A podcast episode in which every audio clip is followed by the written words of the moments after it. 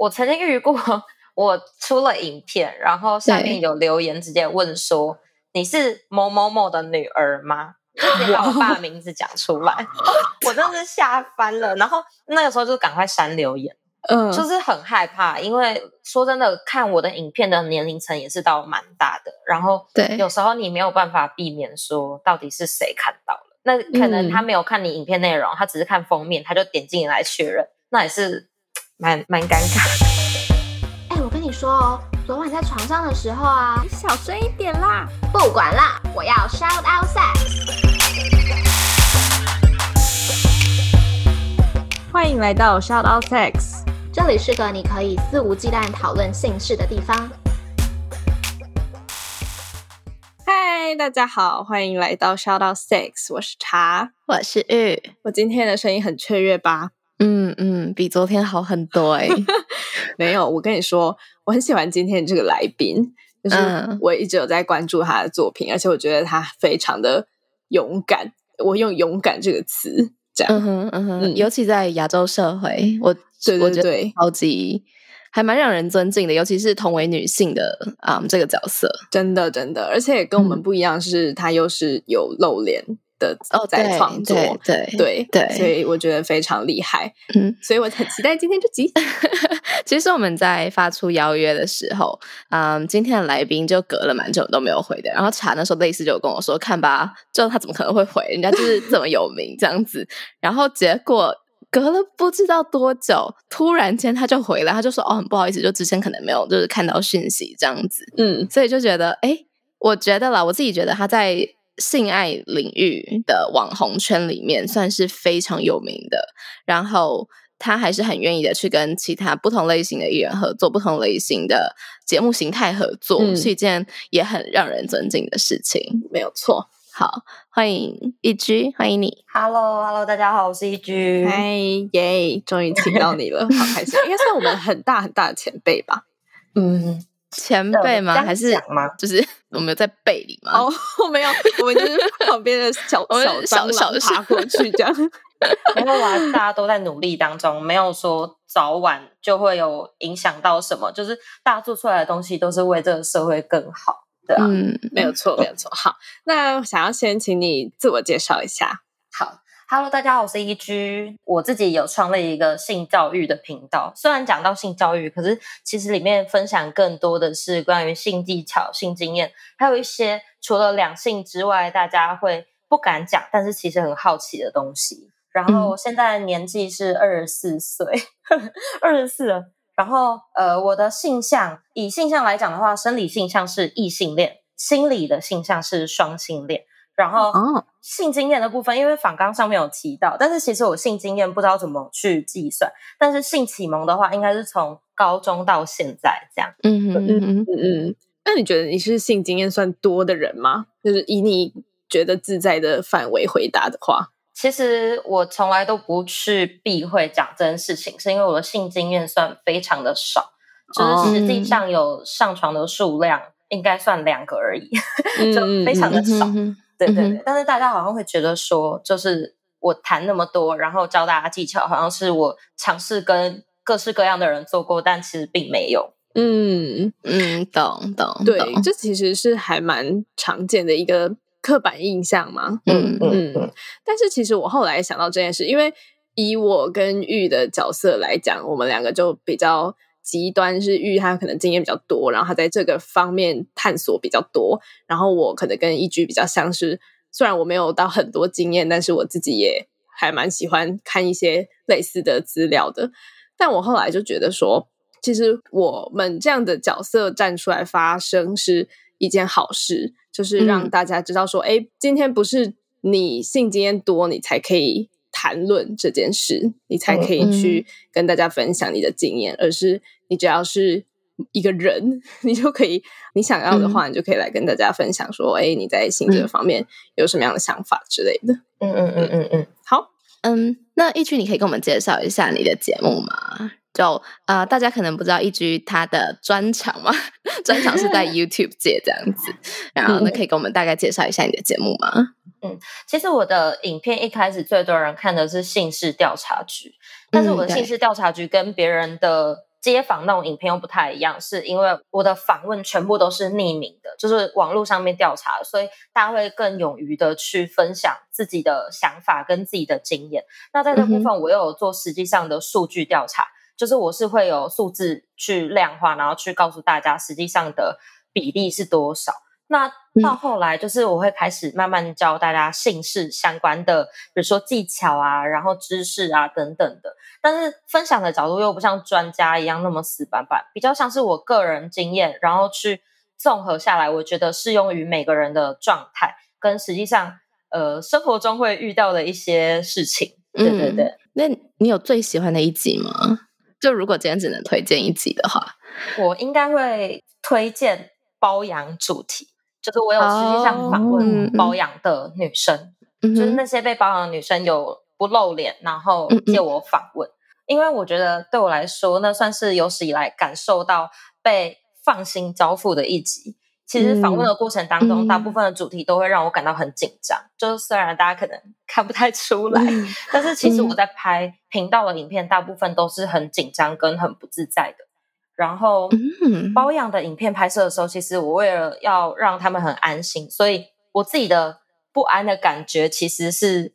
是几乎没有的。就是呃，比起说要安抚自己的情绪，我花更多的心力在安抚他们的情绪，因为他们其实很害怕被知道。嗯嗯，所以反而那样的氛围状态是让我很喜欢的。然后也是唯一一集，就是让我在访问的过程当中有一种。他们很安心，而且他们也希望这个影片是可以让大家都知道的。我今天早上正好才看了这一集，哎，保养这一集，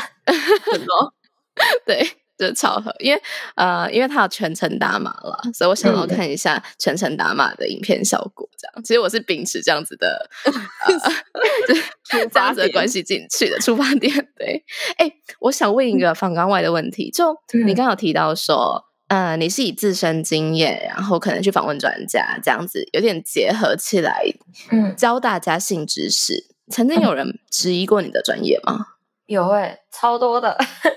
嗯，我最近有看到你好像在现实动态有说，有一些人就是质疑说，哎，你没有医学背景啊，那你怎么可以做这些主题？是吗？对，就是其其实呃，你们应该有发现，大概是近一年来。各个平台上面的性相关的专家慢慢都出来做自媒体，对对。其其实这一点，我觉得对我打击比较大的是，大家会慢慢的用他们从那边获取到的知识，然后来情绪勒索我。我觉得这是比较恐怖的，就是甚至可能我在影片的下方都会看到有留言直接讲说，大家可以去看某某频道某某医师，嗯，就是会讲说他们才是真正有学历，然后他们是真正专业的。但从我的角度上面会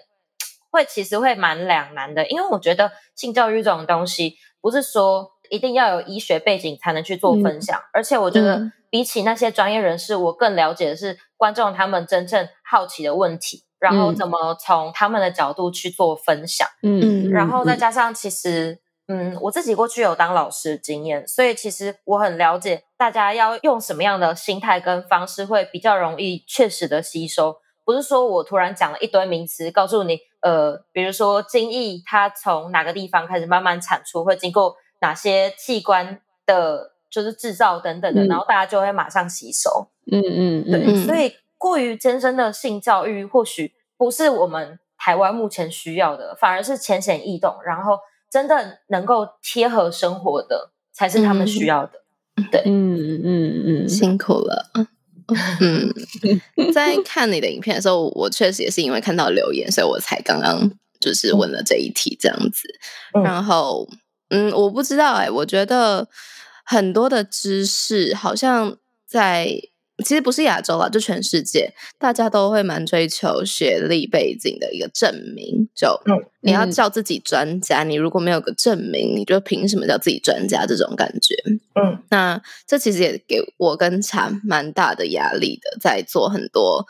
呃，可能一些内容产出的时候，我们如果不找个人背书，尽管我们已经很肯定我们讲的东西是正确的，但不找个人背书，我们好像也不太敢发出去，这样子。所以特别可以理解一句这边的状态。对，但是我觉得性知识还是有分很多啦，就是身体构造知识啊，嗯然后你的就是像一句刚刚说的，你实际上在进行这件事的时候会发生哪些问题等等。嗯我觉得大家可以，大家可能要培养那个能力去分辨说，哎、嗯我今天要找的是哪一种知识，然后我应该要找哪一种人。比如说，我今天可能想要问避孕药知识，那你大可可以就直接去找医生，因为他们毕竟就是要了解那些东西嘛。嗯嗯，但如果你今天是要问什么性爱姿势的话，哎，跑去找医生干嘛呢？对，应该说乐听人，因为现在资讯实在太爆炸了，然后乐听人如果自己没有带一点辨识能力的话，可能就会产生像这样子的问题。嗯嗯哼，好，那想要问一局是什么契机让你想说，哎，我来当性爱教学的网红好了？其实一开始是有女生粉丝来问我问题，就是她问我说，她不知道她男朋友为什么跟她交往之后还是想要打手枪。其实我觉得很多嗯女生会没有办法理解，就是包括男生看 A 片等等的。然后也是因为她问了这个问题，我就想说啊，那不然来调查看看大家的想法好了。然后那一次开始慢慢发现，哦，其实大家的性爱毛病蛮多的。因为真的，一开始我也不了解，毕竟我一开始也是凭自己的感受去摸索，然后慢慢的发现，哎、其实大家都不懂、哎，那不如来拍一些开箱，然后慢慢的也产生了很多的兴趣，才持续到了现在。嗯嗯，哎，那你说你会去调查很多人的想法吗？那你通常是，就是你怎么 reach out 到这些人的？一开始我是借用迪卡这个平台，然后我是发表单，可是我的表单那时候设计的还比较阳春一点，就是只有问问题，然后嗯。到后来我会借由表单去互动，就包括抽奖啊，然后或者是一些算是小测验吧，然后会放到嗯。表单里面。那到后来就是有 IG 问答的时候，我就会借由 IG 问答，然后去衍生出一些问题，然后在私底下发给一些铁粉，因为我以前有成立一个就是铁粉的粉丝团，然后他们会在里面互相交流一些性相关的想法，然后通常那些有填的人呢，我就是会偷偷可能会送礼物等等，但是他们都不知道啊，就是会可能填完之后我才说哦，谢谢大家填，然后想要比如说抽飞机杯送大家等等的，哦对，慢慢嗯建立起来。哎，你做这件事做了多久啦？从什么时候开始的？从频道一开始，呃，现在这个依居老师的频道还没有成立之前，我有个生活频道，然后一开始的性相关的主题是在那边，所以实际上应该有两年多了。嗯哦，原来如此。嗯，好好有毅力哦。真的 真的，我我是这也是我头脑第一个想法。对对我们现在做 SOS 做了一年，然后我们每天都想说啊，不想录音，不想录音。就是其实我觉得蛮好玩的，因为就是在那个过程当中，你会慢慢发现哦，每个人心中都有自己的小宇宙。就是在那个过程当中，我是还蛮开心的。虽然整理数据很蛮蛮无聊，也蛮累的，但是常常看到他们给我的一些留言，或是分享他们自己的性经验，我觉得哦超爆笑，因为我实际的性经验就那么少。就是透过这样的方式，其实就是有一种在看故事的感觉。嗯，哎、那我想要嗯问一个问题，你要确保一下男朋友不会听到这样。嗯就是 你看了这么多多元的性爱经验，你会不会想说，哎、那我也想要有更多的性爱经验？其实好像还好，因为我觉得我知道的知识跟我看过的东西，好像还是比大家多一些。就毕竟我们在收集哦资料的过程当中，你一定会看到一些有的没的，所以嗯，就是大家分享的经验，我反而觉得还好，就顶多当笑话看。实际上尝试的部分，我就不会看到就想尝试，因为可能也不太适合自己。嗯哦，原来如此。那身边的人知道你在做这个节目吗？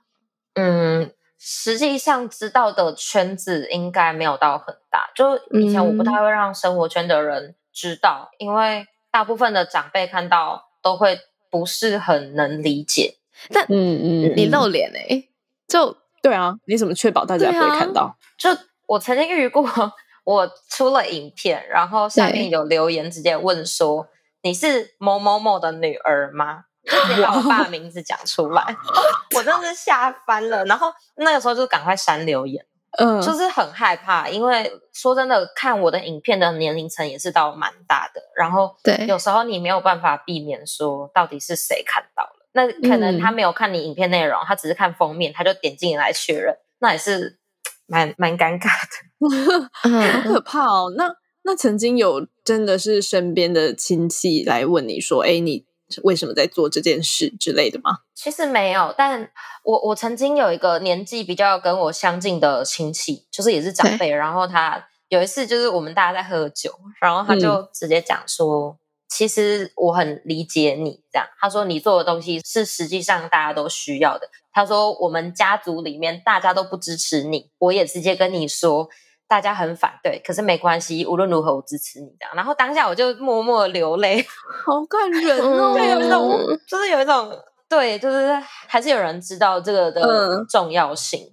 尤其是同婚那一阵子，这个这个嗯。议题是更多人在重视的，所以那一阵子我其实都不敢回家，可是我也不太敢嗯。跟人家讲说、哦，我不敢回家，因为是这个原因。哦，嗯嗯，嗯嗯，那你现在这个 YouTuber 的身份有没有曾经影响过你的其他身份呢？就譬如说，像你刚刚说，你有曾经当过老师，嗯，其实我觉得任何的所有的关系都是有关联的，但是以嗯。前我当老师的时候，就是我一直都没有跟大家讲，就是其实那时候当老师是有被要求说不可以让学生知道我的创作者这个身份，所以那段时间哦其实我很哦紧张，也很害怕，怕被家长找麻烦啊，或是不知道怎么跟学生解释，因为实际上真的有被学生。发现到，因为大家对于嗯创作者的疑问一定是会多过于性爱，更何况我是做性爱相关的创作者，所以一直以来都是算是躲躲藏藏吧。然后实际上我在学校教书的时候，也会刻意的跟在影片上面的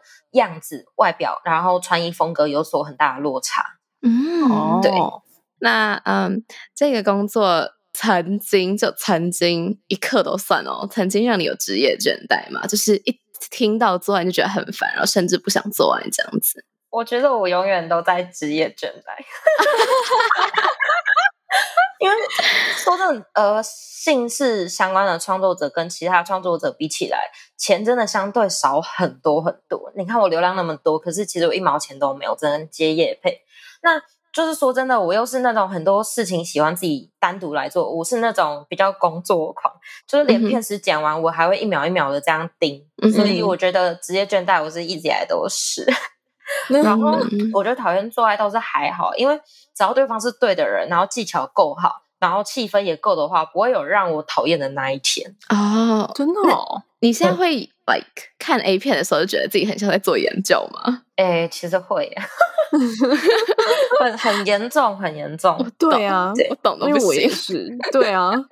就可能做这个节目之前呢，你听到阴茎、听到阴道，都还会往性那方面想。然后现在，因为我们现在正在准备一个新的子系列是性教育，哎，嗯你应该知道，看到，嗯，对对对。然后我就是查了很多很多的资料，然后看了很多很多资料，因为我想要确保我们找的资料是对的嘛。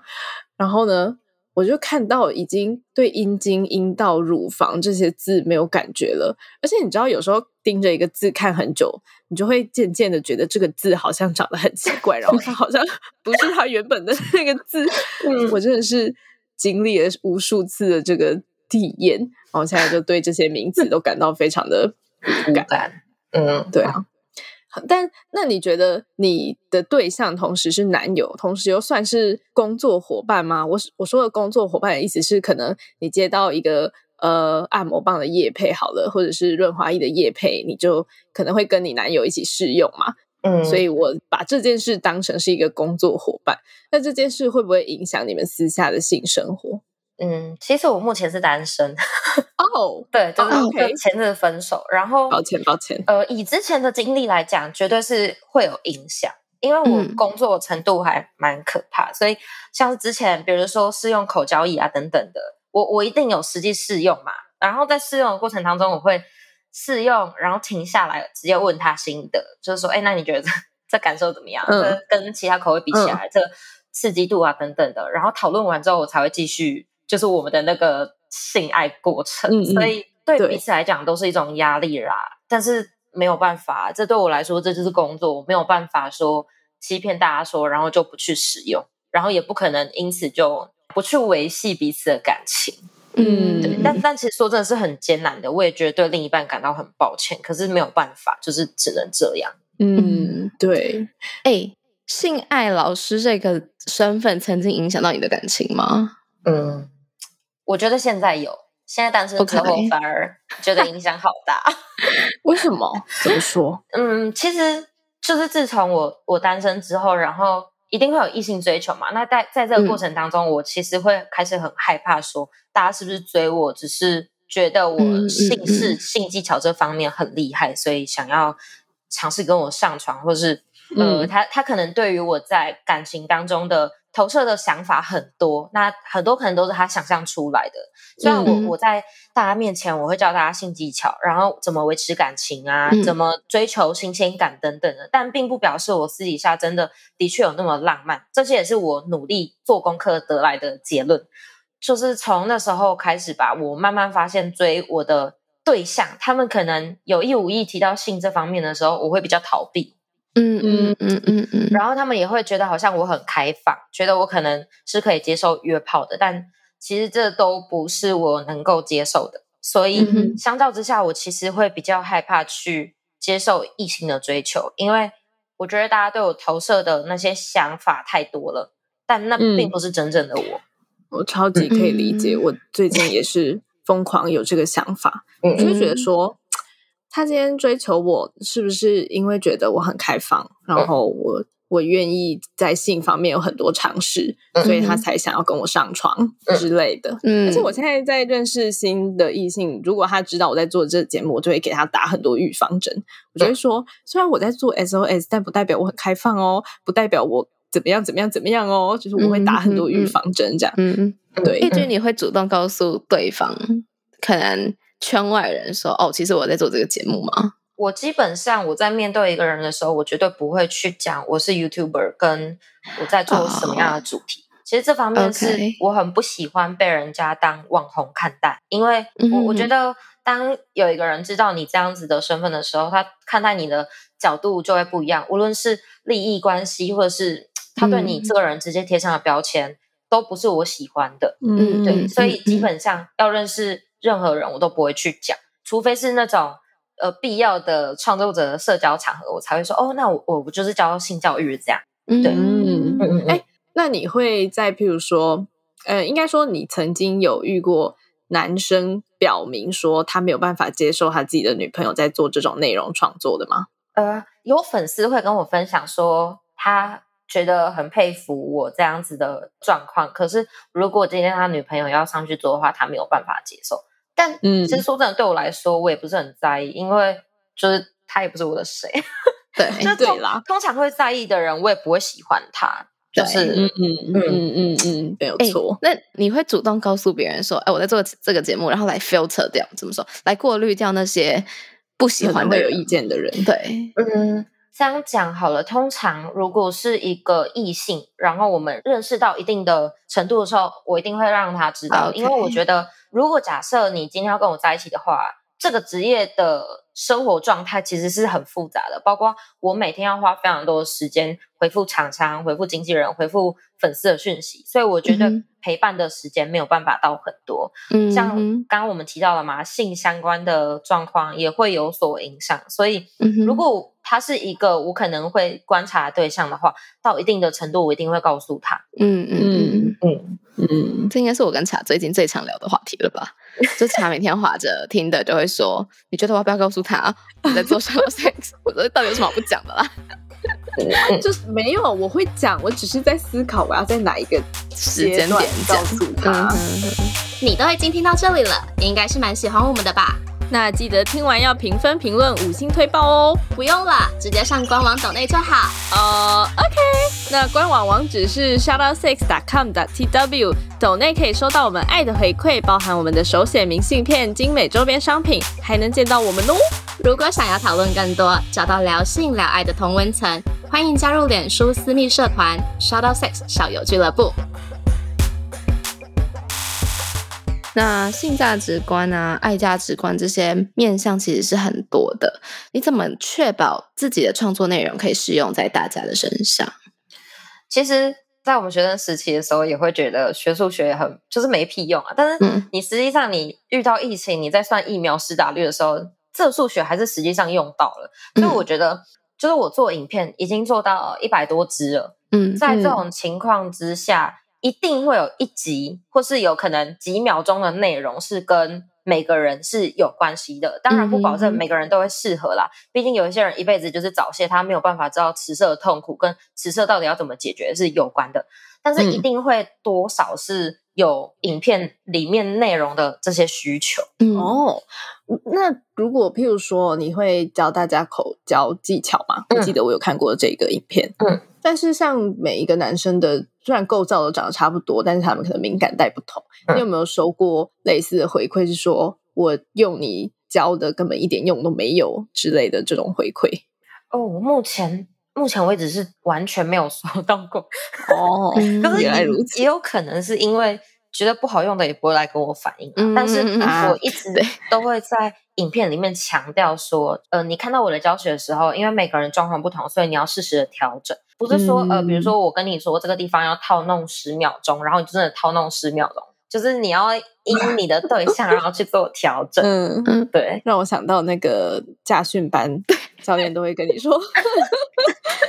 右转三圈，然后看到后面的花圃的时候，就在打左转三圈，这 个概念。OK，那你会不会担心有一天就没有新的题材可以拍了？其实我觉得还好，因为创作来源就是出自于问题嘛，你有问题就会有题材，所以啊大家想到的好像就会觉得说，哦，性教育就是只有高潮啊、自慰啊等等，但其实嗯我觉得可以做的东西真的太多了，只是差在于这个主题有没有流量。嗯，你在嗯观察下哪一种题材的流量会最好啊？高潮跟自慰啊，哦，难怪一直做高潮。流量很好哦。高潮我可以嗯嗯嗯理解，但自慰流量很好哦。呃，通常女生自慰的议题会让大家很好奇，女生自慰会让男嗯生很好奇的意思是吗？对，但女生也会，因为很多女生其实是不了解的。嗯，对嗯嗯嗯嗯。那正好带到下一题，你的经验来看的话，现在男生女生都普遍足够了解自己的身体吗？其实我觉得除了专家以外，大部分人应该都不了解啦。但是如果硬要比较男生跟女生的话，女生是比男生还有不了解的，因为嗯男生的性启蒙他们真的都蛮早，而且他们很喜欢这方面的尝试嘛。比如说打手枪，他们会感受到各个部位然后结构的感受，但是很多女生是连大阴唇、小阴唇要翻开来洗都不知道，所以以这个状况来讲呢，我会觉得有性启蒙、有过尝试之后，才会慢慢的去了解，然后也会想要知道，所以女生普遍是比男生还要不了解的。那你觉得是什么原因让女生比较不了解自己的身体？主要是这样讲好，就是女生对于性的好奇不会像男生，呃，怎么讲，生活圈一样那么容易被渲染。嗯，因为像男生他们会彼此去 分享 A 片啊，嗯可是女生嗯因为社会价值的关系，所以你不会看到有一群女生在那边从小就讨论说，哎，你看那个男生裤裆突突的，里面嗯什么鸡鸡怎么样，就是不会。但是你嗯会听到男生在讨论说，哦，你看那个女生屁股很大，然后那女生胸部怎么样？嗯嗯，然后嗯以第二性征来讲的话，女生的第二性征也比较容易被男生发现，所以基本上的话，就是女生也不太会主动想要去尝试，因为嗯生活上面就比较不会遇到这样子的比较。嗯嗯嗯，你在当老师的时候，因为我相信性启蒙很早这件事情应该会影响到你的性价值观。那在当老嗯师的时候，有曾经想要教育过可能学生们，哎，你要足够的去了解你自己的身体哦，这样子的一些观念吗？其实是有遇过学生，因为我我觉得我的我的外表跟我的个性吧，比较容易被他们当成年长一点的姐姐看待，嗯所以之前就有小朋友他们会特别跑来跟我讲说，他偷偷交了女朋友，然后嗯会暗示性的跟我讲说，他们有到摸的程度。嗯哼，那其实这方面蛮尴尬的，因为我在那个时候我是必须要隐藏我自己在性这方面的创作者的身份，所以一开始我是用很委婉的方式去，比如说教他要保护好彼此啊等等。但好险，好险，他家长也知道，然后他他爸爸还跟他讲说，如果有一天进行到性行为，要记得戴套。啊，我听到的时候觉得好感动、哦。嗯嗯对嗯，所以是当下是觉得哦，好好像，我还有办法去应对。但是哦万一有一天是其他老师，我我真的不晓得会怎么办。嗯对嗯嗯 真的是我觉得很很重要诶，就是怎么说？社会责任。没有错，社会责任。好，那最后这个是我自己想问的，因为我自己的生活周遭的有蛮多女生，都是可能在跟朋友相处的时候，都算是很保守，不愿意谈论这个方面的议题。那我相信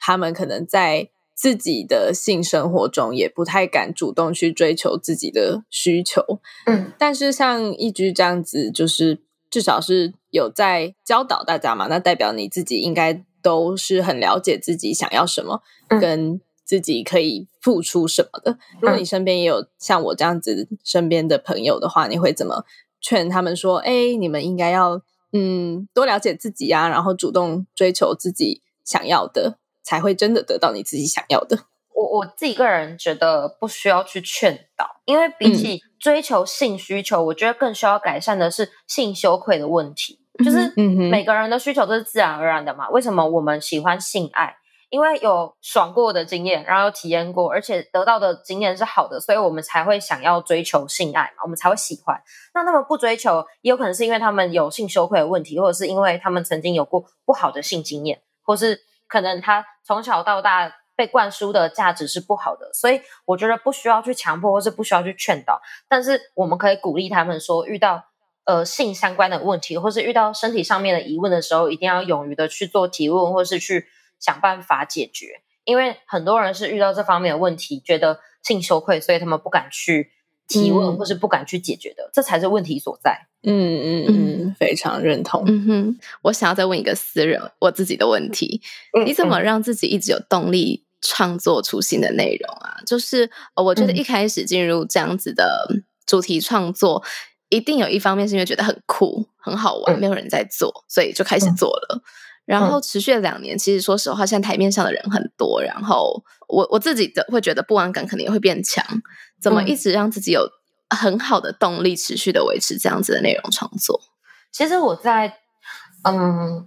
去年年底的时候，曾经很认真的想过要直接放弃。嗯放弃的原因是，呃，除了跟台面上面的竞争者很多之外，另一个点是，我觉得我努力了那么久，可是我好像还是没有什么资源吧。嗯，就是我我相较于其他这方面的的创作者，他们可能有很强大的经纪公司，他们有媒体等等的资源等等的。我我觉得我一直以来都是算是一个人在很努力，然后因嗯为、呃讲的主题又比较特别，所以酸民跟那种歧视性的言论又特别多，所以嗯一开始是很痛苦的。但是我后来发现，可能是因为女粉 女女生的粉丝后后期比较愿意探出头来跟我聊他们的想法，然后我也嗯会慢慢的受到影响说，哦，对啊，就是这才是我努力的价值。因为我觉得创作者到后面会很容易迷失方向。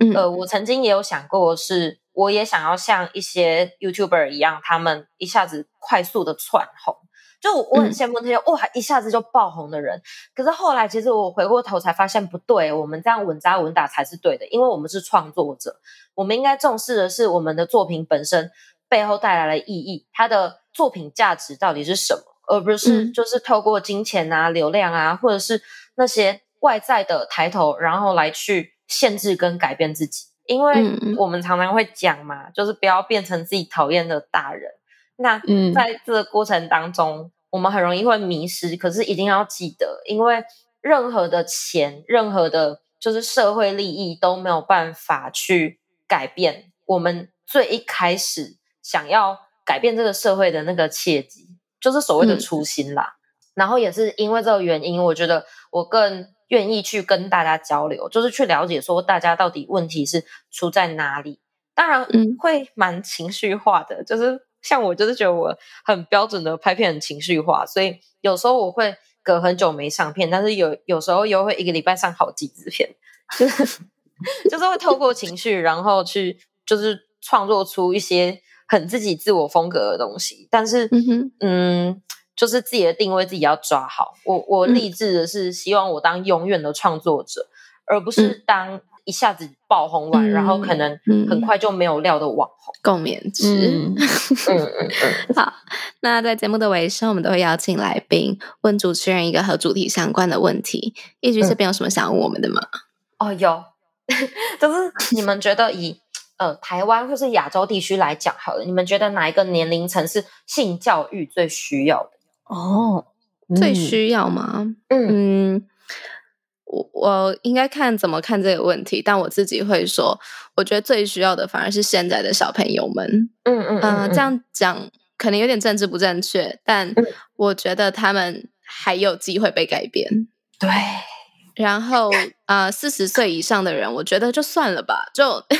就放他们去。然后呃，假假设以整个生命周期来说，他们剩余的时间可能相对短一些些。嗯那还是很小孩子的人，那他们的生命周期还剩很久，这样子。所以嗯以整个社会的流转来看，我觉得他们是更重要的。嗯那嗯二三十岁的人当然是第二重要，因为他们即将要成为别人的爸妈。那在当别人的爸妈的同时，如果你没有办法有很好的一个性教育基础，那你怎么教出一个呃有好的观念的小孩呢？所以他们其实也是很重要的。但我自己会觉得，哎，现在是小朋友的这群人是第一批，就是啊、从社会也好，学校也好，从影音媒体也好，都是需要很完善的给他们很正确的观念的。嗯嗯嗯，对，其实会提这个问题，是因为我遇到了一些家长，他们嗯。实际上对对我的题材他们是认同的，但是他们不懂得怎么去教育下一代，然后就有爸爸直接跟我分享说，他遇到他的女儿，一个是同性恋，然后另一嗯个选择乱伦，就是跟自己的亲戚小孩就是有多次的性行为，他不知道该怎么办。嗯那我觉得归嗯咎于本身，其实大人的问题很大，因为就是大人本身这方面的知识不足，或者是曾经呃当了不好的榜样，导致于呃小孩对于性这方面的观感跟看法有所扭曲。对，嗯那在这部嗯分，我其实我也我也很尴尬，因为我发现小朋友他们接受到接收到的资讯太多了，然后现在堕胎的比例越来越高，然后也会有非常多年纪很年轻，可能才国中的小朋友就会直接来私讯我 IG 说他跟他另一半的性方面的一些烦恼，所以我后来就是一直在思考说，到底该被教育的是大人呢，还是小孩？因为大人有所迷失，也会影响到小孩。嗯嗯，对，所以嗯这是我还目前一直在思考的问题。因为我觉得根据社会上面的需要，我们的创作也要有所调整嘛。那嗯我一直以来做的东西都是比较偏大人的，但好像小孩也是很需要的。嗯嗯嗯我自己会觉得，应该说每一个年龄层、每一种人，他们都需要受到性教育。但是我觉得现在这方面教育出的最大问题是，我们只会跟大家说你不准做什么，你不要做什么，对但是我们从来没有去解释说，哎。我要求你不做的后面的原因是什么？比如对说你刚刚说的呃乱伦这件事，好了，嗯，你只跟他说你不可以，你就是不可以跟你的亲戚发生关系，那他可能觉得莫名其妙嘛。但如果你今天跟他说，哎、因为生物学上来看，如果你们发生了关系，然后后续有呃小孩不小心嗯有小孩的话，可能会发生什么事之嗯类的。那如果嗯你不小心有小孩，然后你选择要把它拿掉，你可能又会发生什么事？譬如说，嗯如果你曾经有流产的经验的话，你后续想要再怀孕，可能、嗯呃那嗯几率就会降低等等这些后续的原因，如果我们可以解释清楚的话，或许呃我们叫他们不要做的这个行为就会变得很有说服力，然后同时也可以去避免掉很多像这样子的情形。嗯嗯嗯嗯嗯，好。那在节目的尾声，我们都会邀请来宾用三个词来形容 shadow sex，或者是形容性。这边就让一句自由发挥喽。好，呃，第一个是 different，就是嗯我我觉得呃，现在就是各个平台上面倡导性的东西，或者是呃任何一个节目还是很多，所以我会期许。然后我也发现你们这个节目跟其他节目不同的地方在于，你们其实会倡导不只是两性的东西，我觉得这是很棒的，就是。还有还有更多层面，像嗯呃，不管是同性啊，或者是各种形态的癖好等等的，我觉得这都很棒。嗯，第二个是 correct，就是我觉得我们都在正确的道路上面，然后传递的是很真实、很正确、很清楚的一些知识跟意念，我觉得很棒。然后再来第三个是 lucky，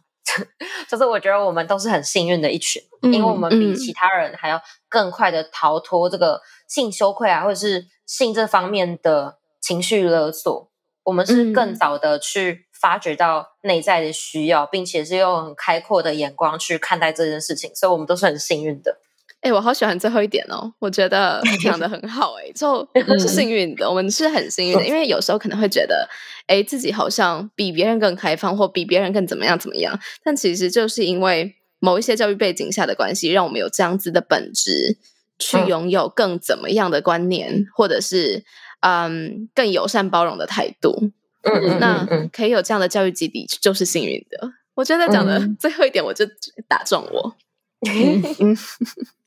好啦，今天很谢谢一 G 可以到节目上来玩，希望你玩的开心。然后，呃，我承认我做了一整集的访谈之后，对一 G 是完全改观。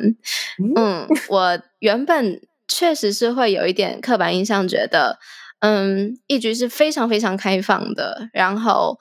拥有的性经验是比其他人更多的。所以他一开始不讲性经验的时候，我是想说，哎。是因为经纪公司有说到不可以讲人数吗？还是什么？